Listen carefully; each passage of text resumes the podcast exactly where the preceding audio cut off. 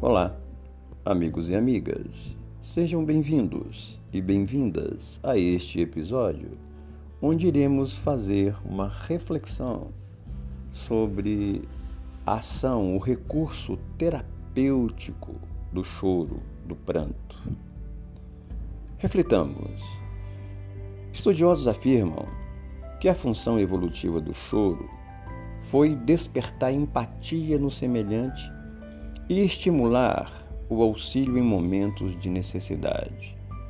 Na verdade, a histórica cooperação entre indivíduos foi e continua sendo essencial para a sobrevivência da espécie humana.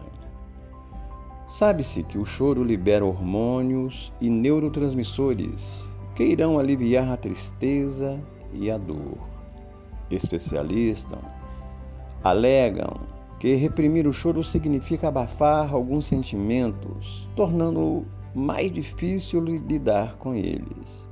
Em face disso, médicos e psicólogos recomendam chorar para liberar as emoções. O choro a miúde constitui o acesso nas essências mais profundas dos sentimentos. É quando não se domina a amargura e ela necessita ser vazada exposta, nem que seja de forma solitária. As lágrimas são um mecanismo de defesa do organismo para liberar o estresse e auxiliar no reequilíbrio das emoções. O choro alivia a angústia e pode nos levar a submersões mais intensas quando oferecemos um sentido para as lágrimas, para aquela dor vivida no presente.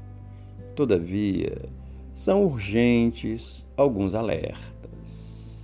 O choro pode ser um episódio ligeiro de tristeza, mas também pode ser um transtorno psicológico depressivo. A tristeza é um estado emocional transitório e comum, uma reação psicológica circunstancial. Entretanto, a depressão, ao contrário da tristeza, não é algo efêmero. Uma pessoa deprimida padece de condição emocional. E essa condição, às vezes crônica, que estão sob as chibatas da ansiedade mental prolongada. Meditando a questão do choro, observamos que ele foi sublime em Jesus ou com Jesus. Como registrou o evangelista afirmando que à frente de, de Lázaro morto, o Cristo chorou. O excesso galileu também chorou, lamentando a incompreensão dos homens sentados em uma das grandes raízes de uma árvore no fundo do quintal da casa de Pedro. Chorou também no Getsemane, quando sozinho estava. Todavia, em Jerusalém, sob o peso da cruz, rogou às mulheres generosas a cessação das lágrimas. Na alvorada da ressurreição, questionou Madalena a razão do seu choro junto ao sepulcro. Sabendo que o choro pode significar abrigo de alívio, concitamos que ele venha ou que ele advenha para benefício daquele que chora.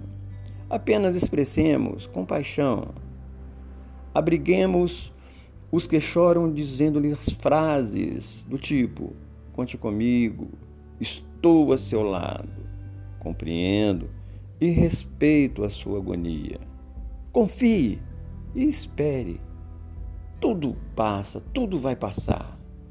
Sempre sussurrando-lhe Jesus aos ouvidos. Bem-aventurados os que choram, porque serão consolados.